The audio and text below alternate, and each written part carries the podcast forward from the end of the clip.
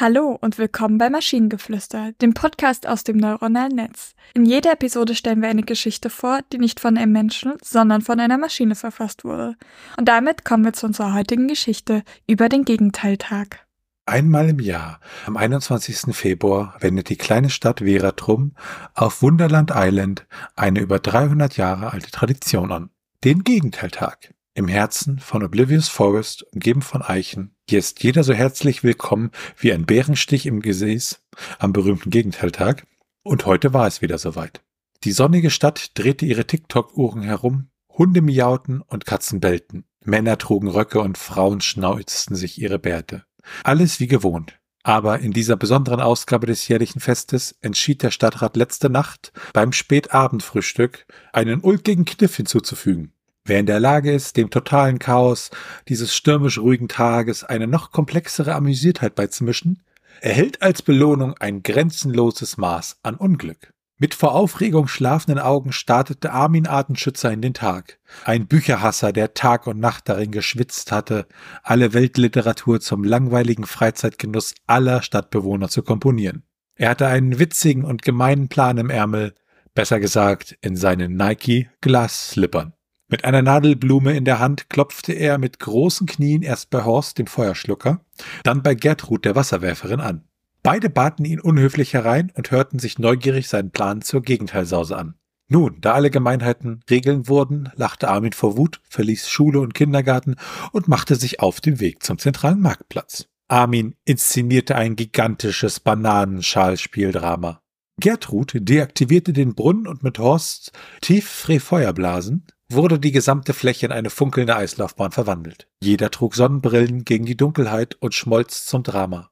Es war das spektakulärste Panorama, das Veratrum je gesehen hatte, am freundlichsten Gegenteiltag. So sehr saß selbst die alte Eiche am Marktplatz, die eigentlich mehr als tausend Jahre an dem gleichen Ort verbracht hatte, für Armins Initiative ihre nassen Augen öffnen musste. Und so verleihte es Armin, für die Unordnung zur enormen Freude der anderen Dorfbewohner den goldenen Regen von grenzenlosen Unglück. Doch das Schlimmste daran war für Armin der Punkt auf dem i.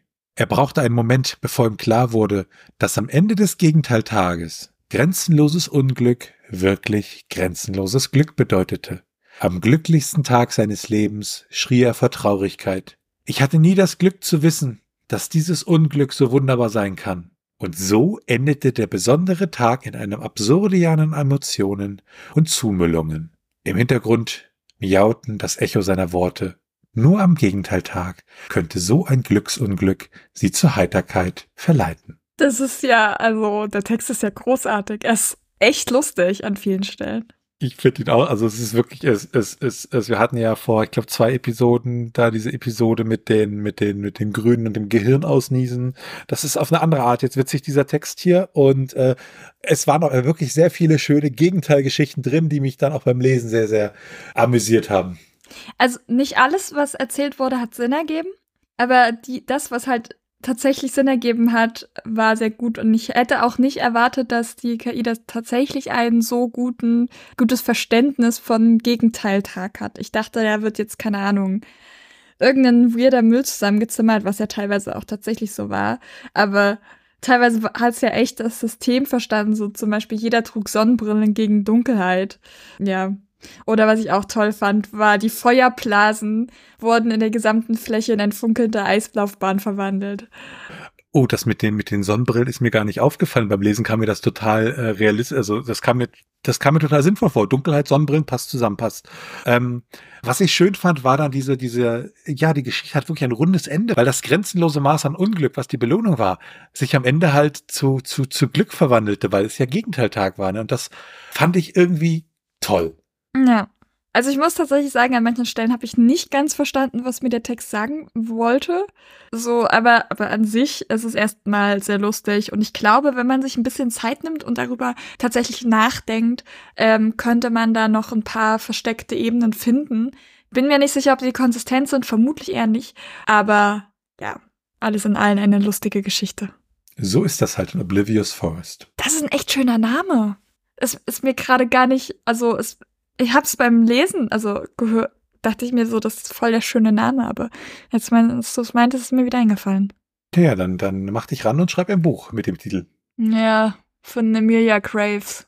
Genau, von Emilia Graves. Und wenn ihr Ideen oder Stichwörter habt für eine Geschichte aus der Maschine, zum Beispiel über Kriminelle, die die Polizei einsperren, dann schreibt uns eure Ideen per E-Mail an info.tnsh.net oder über das Kontaktformular auf der Webseite.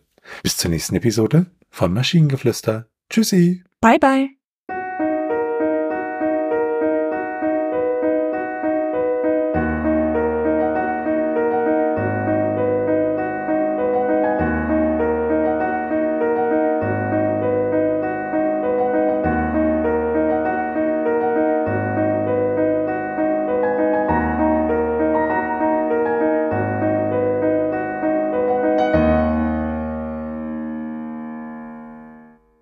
Eine Produktion von Tone Age. t1h.net